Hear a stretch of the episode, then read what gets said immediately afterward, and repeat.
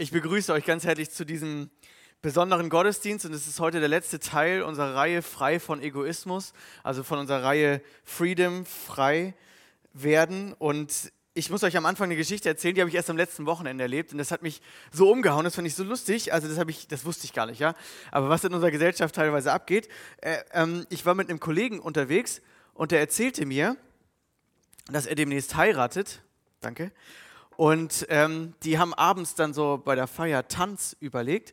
Und bei dem Tanz wird es so um so eine Silent Disco gehen.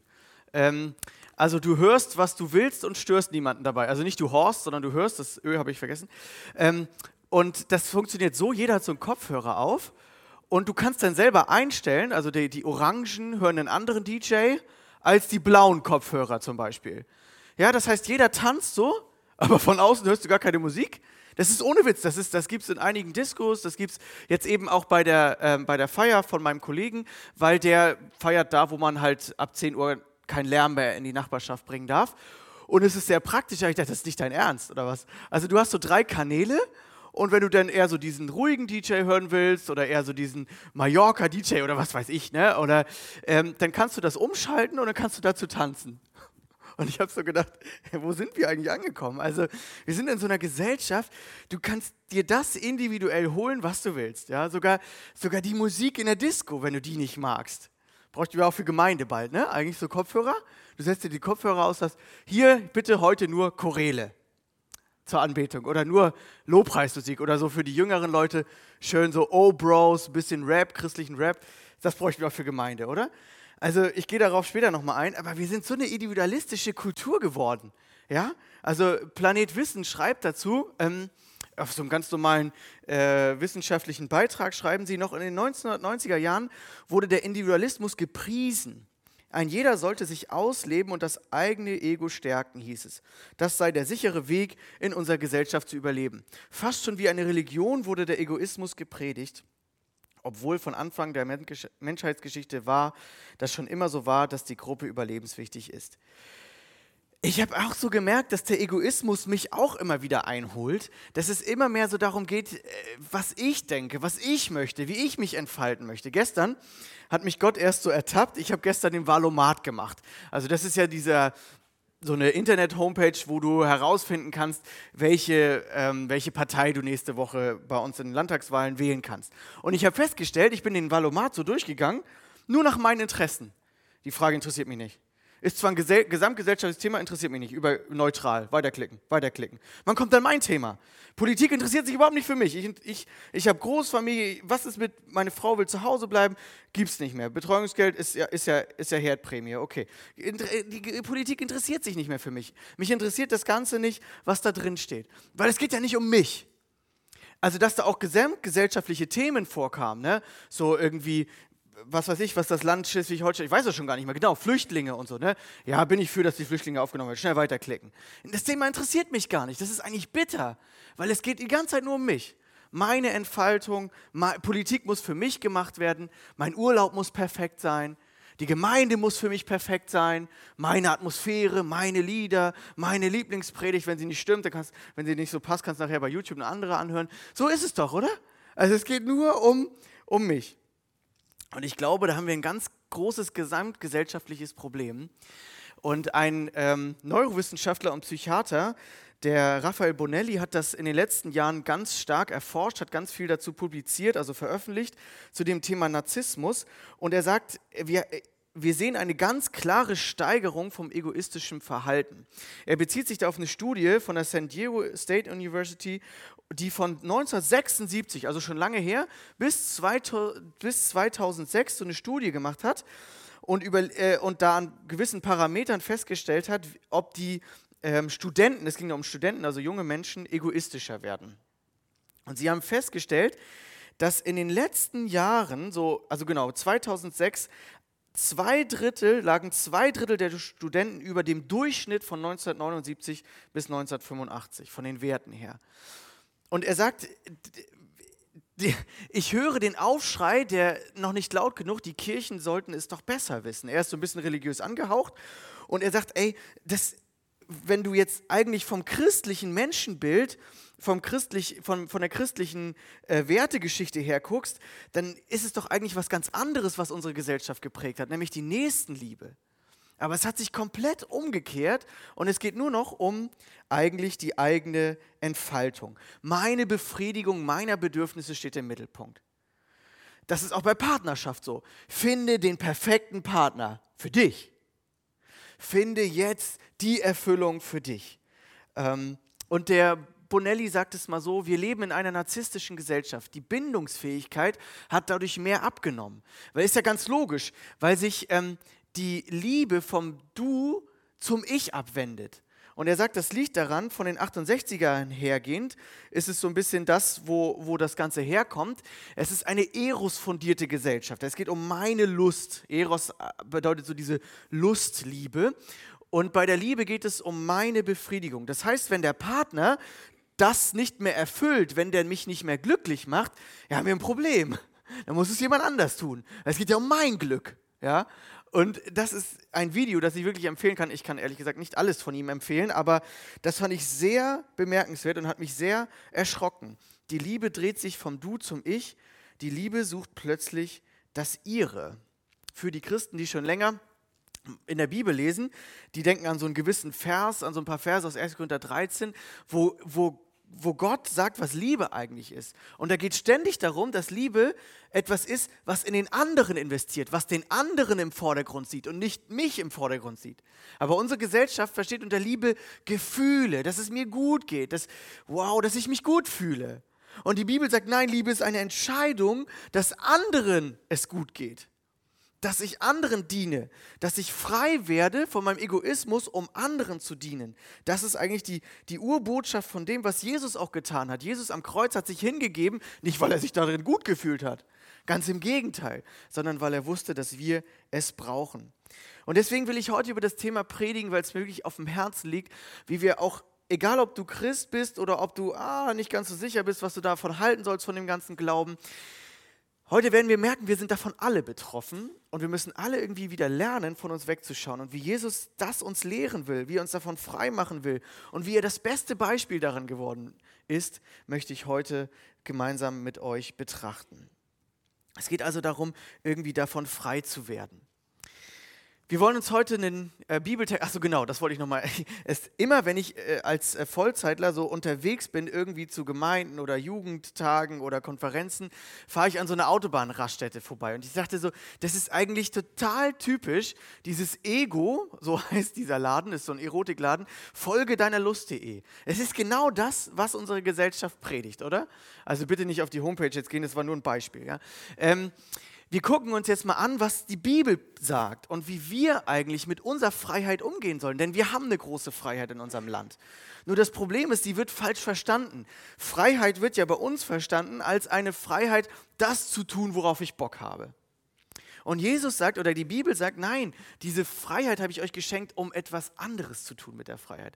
Und ihr könnt gerne, wenn ihr Bibeln dabei habt, ähm, wenn ihr euch ein bisschen in der Bibel auskennt, das steht so im zweiten Teil der, der Bibel, im sogenannten Neuen Testament, den Galaterbrief aufschlagen und dann das letzte Kapitel, ähm, Galater 5. Und darin werden wir uns jetzt auch ein bisschen bewegen. Ja? Ähm, wenn, du das, wenn du keine Bibel dabei hast, überhaupt kein Problem. Die Texte werden alle jetzt auf der Folie erscheinen und ich werde euch die auch erklären und euch damit hineinnehmen. Paulus schreibt an Christen. Paulus schreibt an eine christliche Gemeinde in Galatien oder an mehrere und ähm, schreibt ganz am Ende so ein paar Ratschläge und sagt, Leute, wir sind jetzt frei gemacht. Wir sind frei von Jesus und wenn du nicht genau weißt, was heißt das, äh, frei von Jesus gemacht, meine ich, wenn du nicht genau weißt, was das heißt, hör die nochmal unbedingt die letzten Predigten an. Da geht es ganz viel darum, wovon uns Jesus frei macht. Und jetzt in der letzten Predigt soll es darum gehen, wozu Jesus uns frei gemacht hat. So, Paulus schreibt hier an die Christen und sagt, guck mal, Geschwister, so nennt er die Christen, ihr seid zur Freiheit berufen. Ihr müsst nicht mehr irgendwie euren Lüsten nachfolgen, eurer, eurer Selbstentfaltung. Doch das Ding ist, auch die Christen sind davon versucht, dass sie genau das mit der Freiheit tun. Das steht nämlich jetzt im nächsten Vers. Er sagt, doch gebraucht eure Freiheit nicht als Vorwand, um die Wünsche eurer selbstsüchtigen Natur zu befriedigen, sondern es gibt einen zweiten Weg, sondern dient einander in Liebe. Ihr seid befreit davon, um zu dienen. Das ist das Bild von, das ist das, wozu wir freigemacht worden sind. Das ist das, was der christliche Glaube eigentlich bezwecken möchte.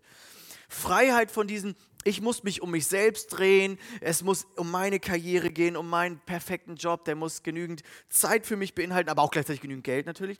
Ähm, es muss den perfekten Urlaub geben für mich und meine Familie. Es muss immer alles perfekt sein. Das perfekte Haus, der perfekte Garten, das perfekte Auto, die perfekte Technik, die perfekte Einrichtung. Ich habe jetzt von einer aus unserer Gemeinde letztes Wochenende gehört, ihre Kommilitoninnen im Studium, die haben ähm, je alle zwei Jahre ihre Einrichtung geändert. Weil du musst immer so, ah, es muss immer, du musst immer anerkannt sein, du musst immer, ja, irgendwie immer was Neues haben. Und Paulus sagt, pass auf, benutzt eure Freiheit nicht als Vorwand, um doch noch eure selbstsüchtige Natur zu befriedigen. Was bedeutet das? Die selbstsüchtige Natur oder in älteren Übersetzungen auch das Fleisch übersetzt, bedeutet, dass ich mich, meine Bedürfnisse an die Front stelle, über alle anderen dass es darum geht, eigentlich den Bedürfnissen zu folgen. Und wenn du im christlichen Elternhaus aufgewachsen bist, kennst du das vielleicht noch aus deiner Teenagerzeit, dass du gesagt hast, ja cool, ich glaube ja an Jesus, ich glaube an Gott, jetzt kann ich ja machen, wozu ich Bock habe. Und genau dagegen geht dieser Text und Paulus sagt, nee, dafür hat Jesus uns nicht frei gemacht. Er will uns frei machen, unseren eigenen Bedürfnissen nachzulaufen. Bedeutet das jetzt, ich darf, meine, ich darf mich selber nicht mehr, mich, mich nicht mehr um mich selber kümmern. Nein, ich sage es schon von vornherein, äh, das heißt es nicht. Also an vielen Stellen in der Bibel heißt es auch immer wieder, liebt andere wie dich selbst. Also die Bibel geht davon aus, dass du dich um dich selber kümmerst. Also so, ein gesundes, so eine gesunde Selbstfürsorge ist völlig richtig. Also es geht hier nicht darum, dass ich sage, brennt alle aus, kümmert sich euch nicht mehr um euch selbst oder so. Nein, das ist nicht meine Message, sondern dieses, dass es, dass es mein Ziel ist, meine Priorität ist, dass ich mich und meine selbstsüchtige Natur im Zentrum habe. Das ist das große Problem in unserer Gesellschaft. Was ist die Folge davon? Wir gehen gleich nochmal ein bisschen auf Beispiele ein, aber wollen noch mal ein bisschen in den Text schauen. Jetzt kommt der nächste Vers, Galater 5, Vers 14. Paulus sagt, denn das ganze Gesetz, also das alles, was Gott schon im Alten Testament den Juden, dem Israeliten, dem israelitischen Volk gegeben hat, hatte einen Sinn. Das ganze Gesetz ist in einem Wort zusammengefasst, in dem Gebot, du sollst deine Mitmenschen lieben wie dich selbst. Deswegen hat Gott die Gebote gegeben. Du sollst Gott lieben und deinen Nächsten lieben. Deswegen gibt es, deswegen soll das auch in unserem gesellschaftlichen Konsens eigentlich wieder mehr vorkommen. Weil wenn diese christliche Botschaft der Nächstenliebe und auch Gott aus den ganzen ähm, Gesetzen rausgestrichen wird, dann geht es ja eigentlich nur noch um mich. Und Paulus sagt hier, nein, es soll darum gehen, dass wir unsere Mitmenschen lieben, weil nur so funktioniert Gemeinschaft, nur so funktioniert Gesellschaft. Wenn Nächstenliebe ähm, plötzlich nicht mehr relevant ist für eine Gesellschaft. Stellt euch das mal vor, Nächstenliebe, unser ganzes christliches ähm, Erbe wäre weg. Was wäre dann, wenn du krank wirst? Wenn du schwach wirst, wenn du auf Hilfe angewiesen bist. Dann helfen dir ein paar Leute noch aus Mitleid, aber wenn Nächstenliebe nicht mehr die Basis wäre, warum sollte ich dich da unterstützen? Warum sollte ich ins Sozialsystem ein, einzahlen? Ne? Also, weil das bringt ja mir nichts. Meine Entfaltung bringt das ja gar nichts. Und deswegen müssten wir manchmal auch, glaube ich, politisch gesehen mal wieder mehr auf unser christliches Erbe zurückschauen, weil in welch, sonst wird das echt interessant, in welche Richtung wir uns entwickeln. Also Paulus sagt, schaut, wenn ihr wenn ihr das nicht tut, dann geht es weiter in Vers 15, dann werdet ihr äh, wie wilde Tiere aufeinander losgehen. Wenn ihr jedoch wie wilde Tiere aufeinander losgeht und einander beißt und zerfleischt, dann passt nur auf, sonst werdet ihr am Ende noch voneinander aufgefressen oder von den anderen aufgefressen. Da habe ich erst gedacht, was ist denn das jetzt für ein komischer Vers? Und da wurde es mir klar, ich habe ja auch mal Biologie studiert, ein bisschen länger gebraucht, aber es ist doch logisch. Was ist der Unterschied, der Hauptunterschied zwischen Tieren und Menschen? Der Hauptunterschied zwischen Tieren und Menschen ist, dass der Mensch ein Wille hat, ein Geist hat und eben nicht nur nach seinen Trieben handeln muss, sondern der, der äh, Mensch, so schreibt es hier mal Fokus, der größte Unterschied zwischen Tier und Mensch liegt in der Fähigkeit des menschlichen Geistes. Der Mensch ist in der Lage, kausale Zusammenhänge zu erkennen, Werkzeuge zu erschaffen und nach ethisch, ja gut, das Werkzeug egal, aber nach ethisch-moralischen Prinzipien zu handeln. Selbst wenn manche Tiere sozial interagieren können, ähm, dann ist das alles in, ihrem, in ihrer DNA verankert. So, aber was, was sie nicht haben, ist einen menschlichen Geist, ein Geist, der einen Wille hat, sich nach moralisch-ethischen Prinzipien zu orientieren, sondern sie handeln einfach nach Trieben. Wenn wir Menschen jetzt nur nach unseren Trieben handeln, passiert genau das, was Paulus hier schreibt. Ihr werdet euch zerfleischen. Ihr werdet, äh, der eine hat recht, der andere hat äh, auch recht und dann geht's bam, Knall in der Ehe.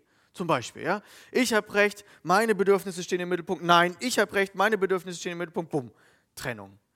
Das finde ich ja immer so spannend in so einem reichen und sicheren und wohlhabenden Land wie Deutschland. Wir können alles. Wir können gute Autos bauen, wir können super gut wirtschaften, wir können uns total sicher machen, wir können uns, ja, wir, wir sind total intelligent, wir sind total die vollen, tollen Forscher, wir können nur keine Beziehung führen.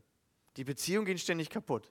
Warum? Weil es ständig nur um unsere eigenen Triebe geht.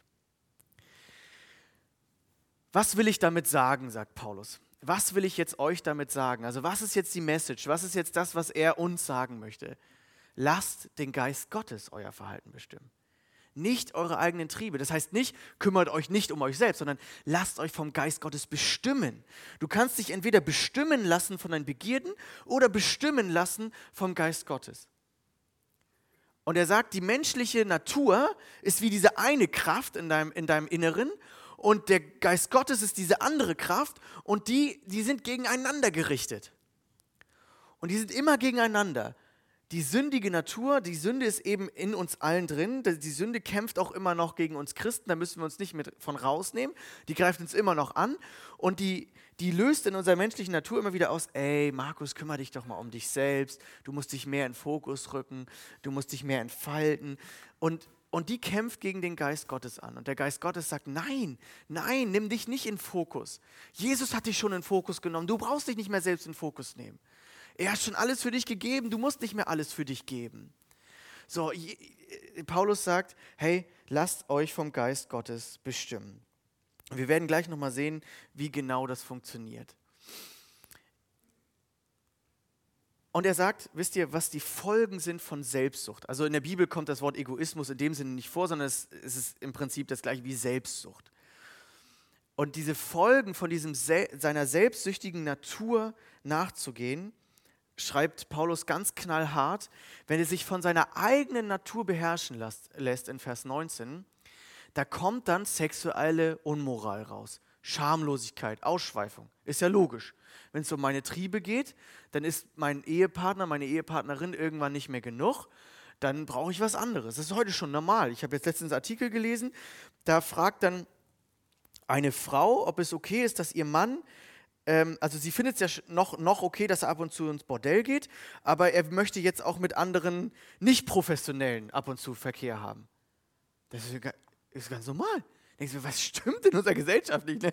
Also wo sind wir mittlerweile? Crazy. Es geht um meine Bedürfnisse und die stehen im Vordergrund und daraus entsteht sexuelle Unmoral, Schamlosigkeit, Ausschweifungen, ne? Dieses Aus, dieser ausschweifende Lebensstil, immer mehr Alkohol, immer mehr ähm, Party, immer mehr alles Mögliche. Aber es entstehen auch Götzendienst und okkulte Praktiken. Das merkst du, man sucht so seine eigene Religiosität in irgendwelchen spirituellen Erfahrungen und so. Es geht um irgendwas Fancyes und so und dann verfällst du da rein. Feindseligkeit, Streit, Eifersucht, Wutausbrüche und Rechthaberei, Zerwürfnisse und Spaltungen, alles Beziehungsprobleme. Alles Wörter für Beziehungen. Er sagt, wenn wir Egoisten sind, dann haben wir Probleme mit Feindseligkeit, Streit, Eifersucht, Wutausbrüche, Rechthaberei, Zerwürfnisse, Spaltungen. Also wenn es immer nur um mich und meinen Geschmack auch zum Beispiel in Gemeinde geht, dann hast du irgendwann Spaltung, ist ja logisch. Neid, Trunkenheit, Fressgier und noch vieles andere, was genauso verwerflich ist. Und dann sagt Paulus eine krasse Warnung. Ich kann euch diesbezüglich nur warnen, wie, es, wie ich schon früher getan habe. Wer so lebt und handelt, wird keinen Anteil am Reich Gottes bekommen, dem Erbe, das Gott für uns bereiter hält. Also er sagt hier, wir werden irgendwann Anteil am Reich Gottes haben, wir werden mitregieren, aber egoistische Regenten, das hat sich Gott so nicht vorgestellt. wenn wir nicht von unserem Ego wegkommen und uns befreien lassen von Jesus, von, von, von dieser Tat am Kreuz, wo er alles für uns getan hat und uns dieses Ego auch wegnehmen will, dann werden wir irgendwann keinen Anteil haben an der Ewigkeit mit ihm. Das passt nicht zu Jesus. Und wir werden jetzt mal ein paar Beispiele, um das ein bisschen konkret zu machen, veranschaulichen. Bei der Sexualität zum Beispiel, wenn die menschliche Natur im Vordergrund steht, dann geht es um meine Bedürfnisse, habe ich schon genug, genug äh, dargestellt. Ich will mal ein Beispiel bringen, was mir in den letzten Wochen ein bisschen bewusst geworden ist. Versteht es bitte nicht zu krass, ja? manchmal bin ich ein bisschen herausfordernd, aber ich versuche sensibel zu sagen. Gottesdienst. ähm, Gottesdienst. Ich habe den Eindruck, in der Christenheit entwickelt sich so ein Verständnis von Gottesdienst, auch so in den letzten Jahren. Ich will mein gutes Programm erleben. Es muss zu meiner richtigen Uhrzeit sein.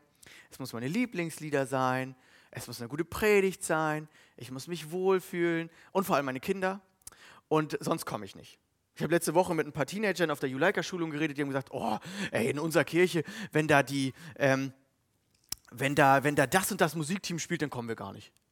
Mögen die Musik nicht. Könnten wir ja mal einführen. Also, habe ich ja schon vorhin als Beispiel gebracht. Jeder darf sich so einen Kopfhörer jetzt aufsetzen. Nein, Scherz. Also kostet gar nicht so viel. Ne? Kannst du, und dann kann sich jeder seine Lieblingsmusik einstellen. Aber geht es darum, im, darum im Gottesdienst, dass ich meine Lieblingsmusik höre? Oder Andi seine Lieblingsmusik? Oder wer auch immer? Geht es jetzt darum, das wollt ihr gar nicht, dass, Andi seine, dass wir hier alle Andis Lieblingsmusik hören. Nein, aber hey, das ist jetzt ein Verständnis, warum wir auch diesen Anbetungsgottesdienst am ersten Sonntag im Monat einführen wollten. Weil dieses Verständnis ist doch, ich komme doch zum Gottesdienst, um Gott zu dienen. Also das ist ja, das sagt ja schon der Name, ja. Also ich will lernen von Gott, ich will ihn anbeten, ich will mich mit meinen Gaben einbringen. Ich komme sonntags doch nicht hierher und sage mal gucken, was mich erwartet. Setze mich auf so einen Stuhl da vorne und sage, oh, wer predigt heute, mal gucken, wie es wird. So, ne? Aber das, ich, ich ertappe mich ja auch selber dabei ich ertappe mich ja auch selber, dass ich nach dem Gottesdienst dann mit den anderen drüber rede, aus meiner Familie oder je nachdem, wer da ist. Na, wie war heute der Gottesdienst? Und dann will ich eigentlich so eine Rückfrage hören, dass mich jemand fragt und dann sage ich, ja, Predigt war okay und das. Und dann wird so eine Bewertung rausgehauen. Ne? Und Musik könnte lauter sein, die anderen sagen, nee, Musik könnte leiser sein. Ähm, dann, keine Ahnung. Ne? Und ich ertappe mich selber und denke mir, das, was stimmt mit dir, Markus, nicht? Ich komme doch hier hin, um Gott anzubeten. Ich habe vor zwei Jahren ein äh, Video gesehen, das, ist, das könnt ihr euch unbedingt mal anhören. Ich hatte überlegt, es zu zeigen, aber es ist auf Englisch und schon ein bisschen, äh, da muss man schon sehr gut Parodie verstehen. Aber das ist so, der hat so eine VR-Brille auf, so eine Virtual Reality. Vielleicht habt ihr schon mal in den Nachrichten oder so gehört. Und er, er, er, also das ist wirklich nur eine Parodie. Ne? Der ist so ein Typ aus Amerika und er parodiert die amerikanischen Gemeinden und Kirchen und sagt, stellt euch vor, wir machen das demnächst einfach so, das war noch vor Corona, ne? 2018, wir setzen uns so eine VR-Brille rauf und dann machen wir eine VR-Church. Und dann kannst du einmal so, und dann geht er so durch, kannst du wählen, welche Gemeinde du reingehen möchtest, welchen Lobpreis ob die Predigt eher so ein bisschen locker sein soll, ein bisschen was für die Seele oder eher herausfordernd und dann, und dann irgendwann, wenn das Footballspiel kommt, kannst du dich schnell ablegen und weitergucken und er ähm, macht dann so äh, Lobpreis direkt im Bett und so, alles mit VR-Brille. Sehr witzig gemacht. Ich dachte so, ey, das ist krass. Er hat ein bisschen recht. Er hat ein bisschen recht. In diese Richtung geht es wirklich. Irgendwie ähm, Kirche muss so mir gefallen. Und dann habe ich auch eine gewisse Auswahl und dann komme ich dahin, wo, wo, wo mir alles gefällt. Hey, versteht das nicht falsch.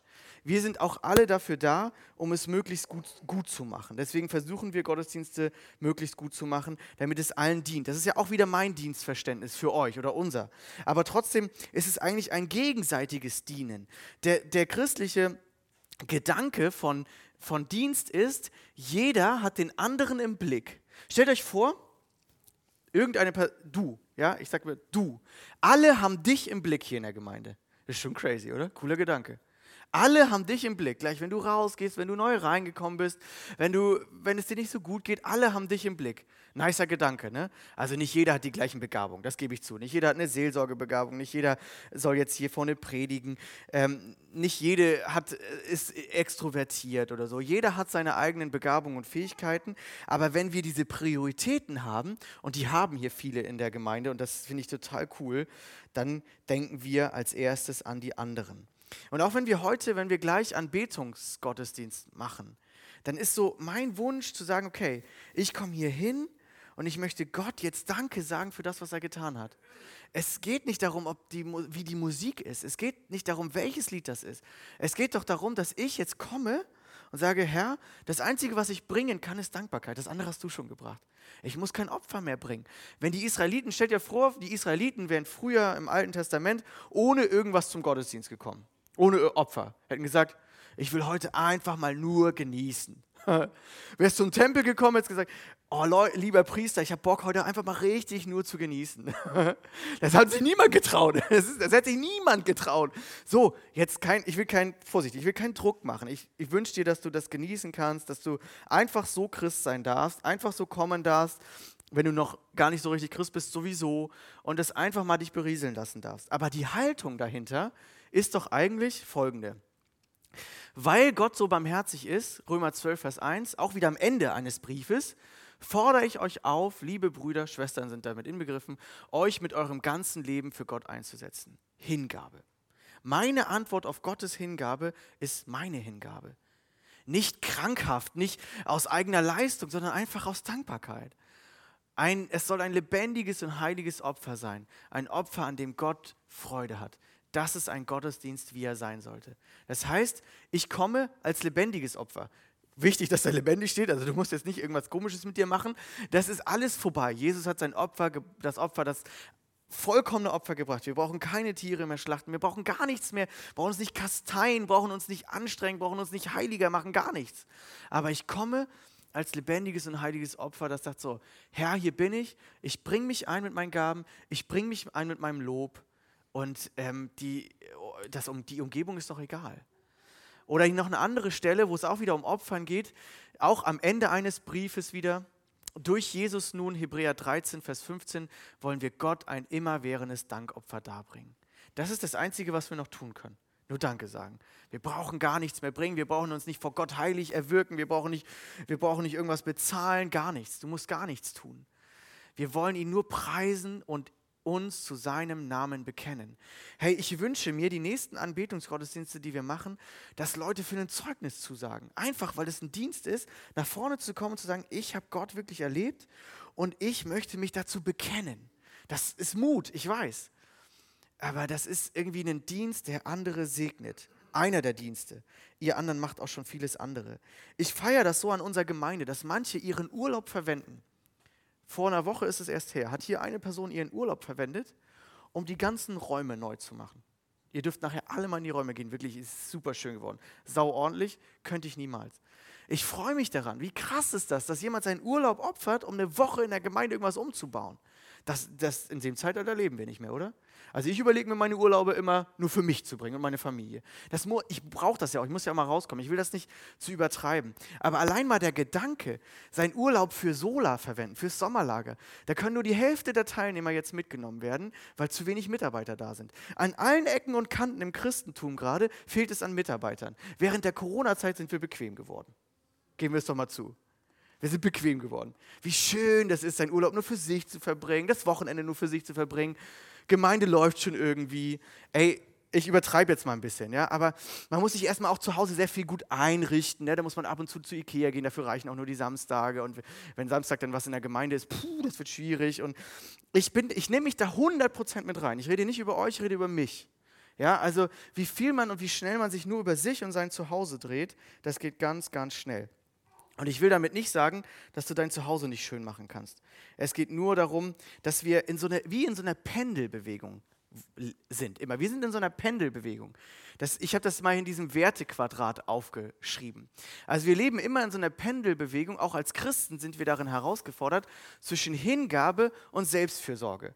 Also Selbstfürsorge war früher unter Christen nicht so en vogue, also nicht so modern, nicht so zeitgemäß. Ähm, Gerade in unseren, aus unserer Gemeinderichtung, aus der wir kommen, hat man immer Vollgas gegeben, Vollgas.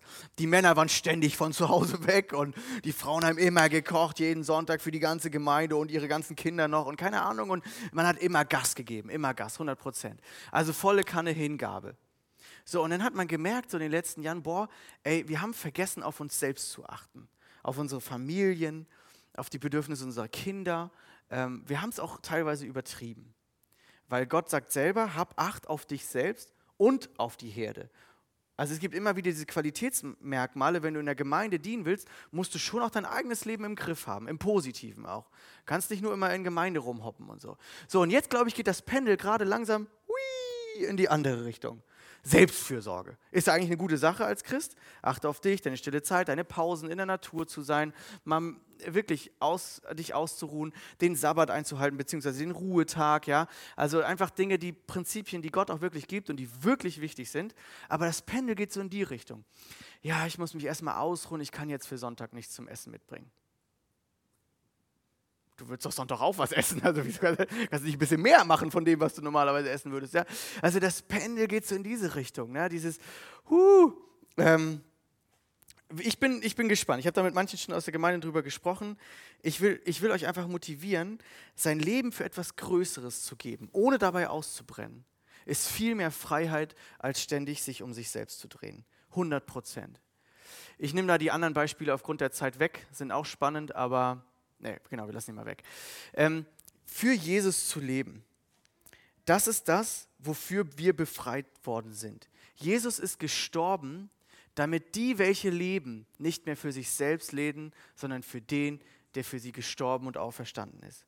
Ich bin eigentlich vom Grund auf ein sehr egoistischer Typ, wirklich. Ich habe mir meine Gruppenarbeit in der Schule immer so ausgesucht, dass ich möglichst viele Vorteile davon habe. Ne? Also die Fleißigen, Mädels zum Beispiel in der Gruppe zu haben, ist immer gut, weil ähm, dann kriegt man auch eine gute Gruppenarbeit. Habe ich bis zum Studium auch durchgezogen übrigens. Und dann, willst, dann, dann heiratest du irgendwann, jetzt bin ich fast zehn Jahre verheiratet und merkst, was du eigentlich für ein Egoist warst. Es hat sich so viel in meinem Leben um mich gedreht. Und es war so einfach in unserer Gesellschaft. Meine Mama hat immer schön für mich gekocht. Ich bin nicht direkt von Hotelmama in Hotel, meine Frau, das möchte ich jetzt nochmal sagen, zur Verteidigung. Ne?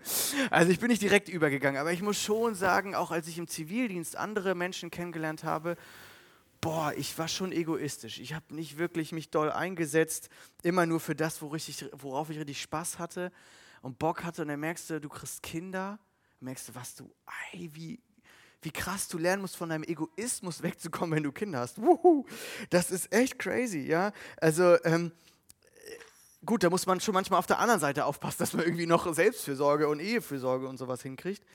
Aber ey, das ist eigentlich so cool in den letzten Jahren zu erleben, wenn ich Dinge aufgebe für Jesus und lebe für ihn, dass er mein Zentrum wird, das erfüllt mich mehr als alles andere. Mehr als ich habe auch schon überlegt, ich müsste eigentlich noch überall alles bereisen und so, aber diese Sehnsucht ist gar nicht mehr da. Wenn Gott es mir geschenkt, okay. Aber das ist nicht mehr, das ist gar nicht mehr mein Fokus. Und ich weiß auch, das wird mich nicht erfüllen, die ganze Welt bereist zu haben. Es erfüllt mich einfach für etwas Höheres und etwas Größeres zu leben. Ich lese gerade ein Andachtsbuch, das kann ich echt empfehlen, jeden Morgen so eine kleine Andacht von Paul David Tripp, glaube ich ja, genau. Und der, der schreibt hier, du und ich wurden nicht dazu geschaffen, unabhängig zu leben. Wahre Freiheit ist nicht unabhängig von Gott zu leben. Wir sollten nicht aus unserer eigenen Kraft leben. Wir wurden nicht erschaffen, uns auf unsere Weisheit zu verlassen. Uns wurde nicht die Fähigkeit verliehen, unsere eigenen Moralgesetze zu schreiben. Wir wurden nicht erschaffen, durch uns selbst oder für uns selbst zu leben. Und jeder Versuch, das zu tun, führt uns niemals zu etwas Gutem. Wahre Freiheit findest du nur dann, wenn die Gnade Gottes dich befreit, um für einen zu leben, der so unendlich größer ist als du. Und das erlebe ich, wisst ihr, und das wünsche ich dir. Wenn du vielleicht noch nicht so wirklich viel mit Jesus anfangen kannst, ey, dann lass jetzt gleich mal auch die Lieder wirklich auf dich wirken, wo nochmal deutlich wird, wie Jesus sich für dich hingegeben hat, um dich frei zu machen, nach deinen selbstsüchtigen Begierden zu leben. Denn die werden dich niemals erfüllen. Die werden dich immer leer zurücklassen. Wenn du tausend Reisen gemacht hast, wenn du tausend Millionen Euro auf dem Konto hast, wenn du tausend Beziehungen hattest, es wird dich niemals erfüllen. Und das weißt du eigentlich auch. Wahre Erfüllung findest du, wenn du für etwas Größeres lebst. Und das ist das, was Jesus dir anbietet, für sein Reich zu leben. Egoisten streben nach Segen, Christen streben danach zu segnen. Egoisten streben nach Segen, Christen streben danach zu segnen. Und wer danach strebt zu segnen, wird viel mehr gesegnet als derjenige, der nach Segen strebt. Oh, jetzt kommen alle durcheinander nochmal. Wer danach strebt zu segnen, wird mehr gesegnet als derjenige, der nach Segen strebt. Das ist das, was ich erlebe und das ist das, was ich glaube. Und weißt du, das wünsche ich dir, dass, dass du merkst, okay, irgendwie fehlt mir dieser Heilige Geist. Mir fehlt, wenn du noch nicht Christ bist, dann hast du den Heiligen Geist nicht. Und der Heilige Geist ist die Kraft, die Power in dir, die dieses von sich wegschauen überhaupt erwirken kann. Und Paulus sagt dann, ihr müsst auf diese Kraft müsst ihr setzen. Ähm, ihr müsst also du entdienst entweder deiner alten Natur oder du dienst Gott und anderen. Es gibt nur diese beiden Optionen. Und dann sagt er, du musst auf den Geist Gottes setzen. Du musst auf ihn sehen. So, das waren die Bilder früher aus der Landwirtschaft. Ne? Das, das ist so das Bild, was häufig in der Bibel vorkommt.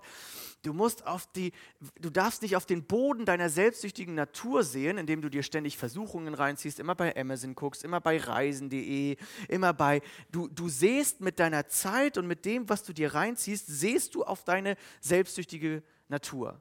Wenn du dich also viel mit deiner Zeit um das drehst, was deine selbstsüchtige Natur triggert, also deine Triebe triggert, wenn du dir also falsche Bilder im Netz anguckst oder wenn du dich mit dein, was auch immer deine Süchte sind, wo deine Versuchungen sind, wenn du dich sehr viel damit beschäftigst, dann säst du auf die Natur und dann kommt da auch Frucht raus, dann kommen da Ergebnisse raus, dann kommen da Folgen raus. Und jetzt sagt Paulus, die einzige Wahl, die wir haben, ist nicht, streng dich selber an, guck von dich weg. Das hat Markus Gabers ja hier heute Morgen gesagt. Nein, sondern das, was du machen sollst, ist, seh auf den Geist Gottes. Setz auf den Geist Gottes. Nimm dir Zeit dazu, dich vom Geist Gottes inspirieren zu lassen. In Gottesdienst gehen, ähm, inspirierende Bücher lesen, stille Zeit machen, ins Gebet gehen, wenn die Versuchungen hochkommen und sagen, Herr, mit deinem Geist möchte ich jetzt von, mich, von mir weggucken. Gib mir die Kraft dazu. Ich brauche die Kraft dazu. Heißt das, du darfst keine Träume, nochmal zum Ende, heißt das, du darfst keine Träume für dein Leben haben? Huh, die Frage finde ich, die Frage möchte ich unterschiedlich beantworten. Ich glaube, Gott gibt uns sogar Träume für unser Leben. Wenn wir für ihn leben wollen, gibt er uns so eine Berufung und damit teaser ich die nächste Predigtreihe an. Wir werden das bei Nehemia sehen. Gott legt uns was aufs Herz und wenn wir dieser Berufung folgen, ist es auch wie so ein Traum, wie etwas Größeres. Und das ist genial. Also es geht nicht meiner Predigt darum, du, du darfst keine Wünsche haben, keine Träume haben, wo du merkst, dass Gott dir Dinge aufs Herz legt. Es geht auch nicht darum, dass Gott dir deine Bedürfnisse äh, madig macht, dass er sich nicht für dich interessiert und dich so klein halten will. Darum geht es auch nicht. Sondern es geht darum, dass Jesus dich befreit hat, um sich für andere und für ihn hinzugeben. Wie wäre das, und jetzt komme ich zum Schluss, wie wäre das, wenn wir Christen einen Unterschied machen würden in dieser individualistischen und egoistischen Gesellschaft. Plötzlich würden die Leute um uns herum merken, das ist eine Kirche, das ist eine christliche Gemeinschaft, die setzt sich für die Nachbarschaft ein. Uneigennützig, die macht einen Winterspielraum ohne Geld. Die macht einen Kids Club jeden Donnerstag, obwohl da jemand äh, äh, genügend Zeit, äh, zu wenig Zeit mit seinem Leben und seinem Job hat, macht er trotzdem noch einen Kids Club, eine Jungschar. Was ist das, wenn Leute kommen in diese Gemeinde und merken, hier gibt es kostenlose Getränke, hier wird mir zu, hier hört mir jemand zu, hier interessiert sich jemand ernsthaft für mich. Zuhören ist ein großes Zeichen für nicht egoistisch sein übrigens, für alle, die gerne reden wie ich. Ähm, was ist, wenn andere in meiner Nachbarschaft merken, boah, der Markus dreht sich nicht nur um sein Haus und seinen Garten, sondern der ist für Nachbarschaft da.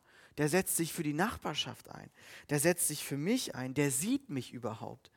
Ähm, was ist, wenn das Leute merken, dass wir für die Politik beten, nicht ständig wie alle über sie meckern? Was ist, wenn wir machen einen Riesenunterschied in dieser Welt als Christen, wenn wir so leben, wie Jesus das für uns vorgesehen hat? Und das wünsche ich mir so sehr. Und ich möchte jetzt gleich euch einladen, ein Lied zu singen, das ich mir sehr gewünscht habe für diese Predigt. Sei du der Mittelpunkt in meinem Leben, in meiner Stärke, in meiner Schwäche.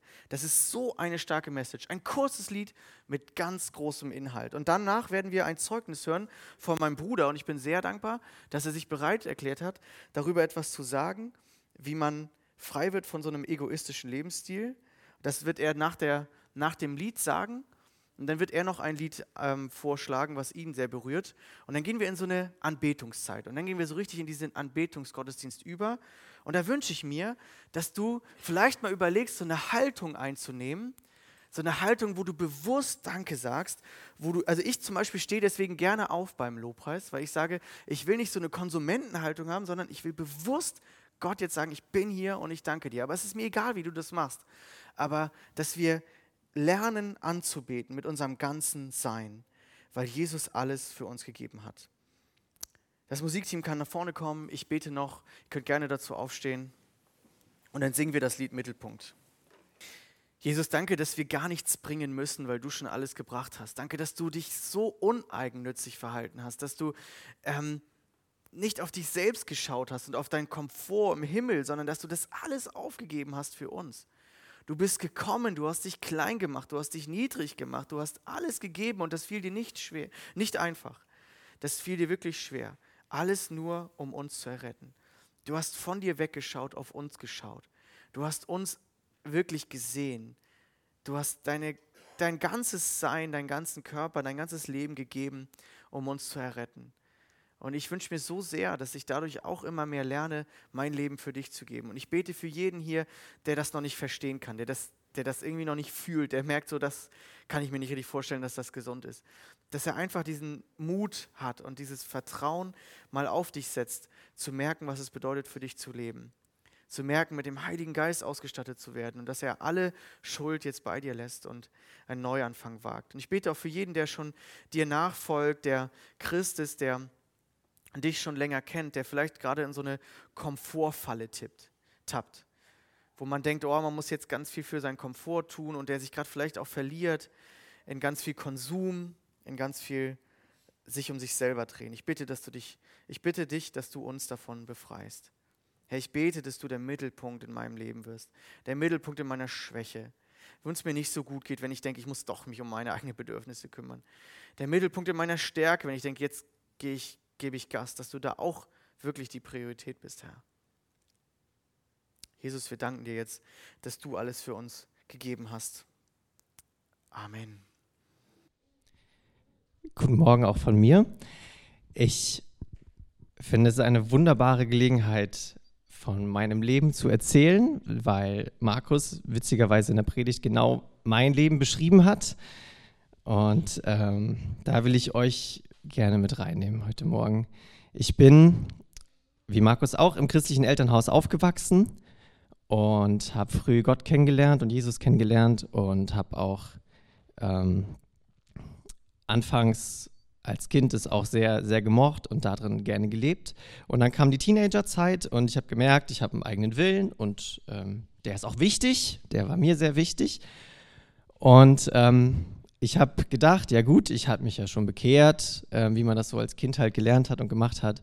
Ähm, und äh, ich will aber auch noch die anderen Sachen miterleben. Und ich ähm, war ganz gut da drin, so zwei, zwei Gesichter zu haben. Ne? Also ich hatte sonntags mein, mein Gottesdienstgesicht, mein Gemeindegesicht. Ich wusste ganz genau, ich habe das ja von Kleinkind an gelernt, äh, ich wusste ganz genau, wie, wie man sich gibt, wie man den Leuten Hallo sagen muss und wie man mitmacht und äh, wie, wie man rüberkommt, dass die Leute wissen, auch Mensch, das ist ja ein, äh, der ist ja gut aufgewachsen, der, der ist, ja, ist ja ein guter Christ und so. Und ich hatte mein anderes Gesicht in der Schule und mit den Freunden und so, wo ich auf keinen Fall wollte, dass die sonderlich viel darüber merken, dass ich Christ bin. Äh, und äh, wo ich dann äh, alles andere ausleben kann, was ich so gerne, gerne machen wollte. Und das, ich habe es noch weiter auf die Spitze getrieben. Ähm, ich habe nicht nur verstanden, wie man sein sollte, damit die Christen denken, man ist ein guter Christ, sondern ich habe immer mehr gelernt, ähm, und das ist sehr ungesund, was ich gelernt habe, ich habe immer mehr gelernt, ähm, was Leute wahrscheinlich hören wollen, um bestimmte Gefühle auszulösen. Also kurz gesagt, ich war halt echt fähig, Leute zu manipulieren, ähm, einzig und allein, um meine Bedürfnisse zu stillen. Und es ging, es wurde immer schlimmer. Es war richtig zerstörerisch. Und ich habe richtig gemerkt, wie ich Leute benutzen kann. Okay, wir machen ein Interview daraus. Ähm, alles gut, Raffi. Du hast dann auch so Beziehungen angefangen und so und ähm, da ging, da, das wolltest du wahrscheinlich gerade sagen, oder? Ja. Genau, also ich hatte dann, ähm, ich hatte Beziehungen an, angefangen und ähm, es ging, also es ging eigentlich einfach nur um mich. Ne? Ich habe die Leute ausgenutzt, ähm, besonders Frauen, ging nachher richtig schlimm mit mehrere parallel und sowas. Ähm, und ich habe einfach gemerkt, ähm, ähm, ich konnte es einfach alles so benutzen, dass es für mich ähm, ging. Und irgendwann konnte ich es auch nicht mehr auf die Gemeinde übertragen. Irgendwann ist es natürlich auch aufgefallen. Und dann, auch das konnte ich gut dann auf die, die Schuld auf die Gemeinde schieben, dass sie mich jetzt äh, rauswerfen muss oder so. Und genau, ich hatte dann irgendwann gemerkt, obwohl ich das die ganze Zeit eigentlich irgendwie wusste, ähm, wusste dass ich wusste, dass es mir, ähm, dass es mir eigentlich schadet, habe ich es erst sehr, sehr spät gemerkt. Und ähm, ich habe auch gar nicht gemerkt, dass es anstrengend war, die ganze Zeit diese Gesichter aufzusetzen und zu versuchen, dass es mir da nicht auffällt äh, oder dass, dass es da den Leuten nicht auffällt und da den Leuten nicht auffällt. Und ich war eigentlich, eigentlich richtig, richtig unglücklich. Das habe ich auch vor allem daran gemerkt, dass ich auch, äh, dass es auch mir nicht mehr gut ging, dass ich in, ähm, dass ich latente Depression hatte, obwohl es dazu eigentlich sonst na, schiebt man ja oft auf die Umstände, gar keinen Anlass gab. Und ich habe ich hab es aber erst sehr spät realisiert. Und ähm, ähm, was mich dann ähm, irgendwann habe ich, ich hatte die ganze Zeit, und das war das Coole, ich hatte die ganze Zeit äh, Gott noch in meinem Leben, weil ich das ja als Kind gelernt habe. Und ich wusste eigentlich, dass es ihn gibt, habe ich daran geglaubt. Ich hatte nur mich einfach immer, immer, immer drüber gestellt. Irgendwann habe ich gemerkt, ich, ich will nicht mehr so leben. Ich will nicht mehr so. Ähm, ich, ich, ich, ich, das ist, es tut mir nicht gut. Ähm, und da hat mir vor allem ein ein Lied sehr bei geholfen, weil es mich einfach gegroundet hat. Ähm, und da will ich gerne den, ähm, das werden wir gleich singen. Ähm, danke, Markus. Ähm, und ich will da gerne mal, äh, weil wir das auf Englisch singen, ähm, ich werde gerne den, den, den Refrain ähm, frei übersetzt mit meinem Englisch, also frei übersetzt auf Deutsch, äh, wie ich es übersetzt würde, vorlesen.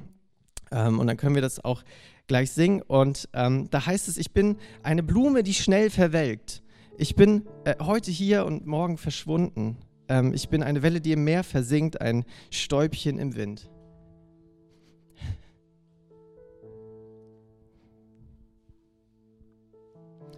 Und trotzdem hörst du mich, wenn ich rufe. Und ich habe gemerkt, ich bin eigentlich voll unwichtig. Ich bin, eigentlich bin ich, war vielleicht auch ein Teil meiner Depression. Ich habe gemerkt, ich bin voll unwichtig. Aber Gott hat gesagt, du bist wichtig. Wichtig für mich.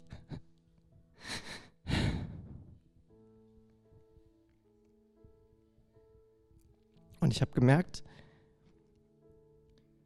dass es nicht mehr um mich gehen muss.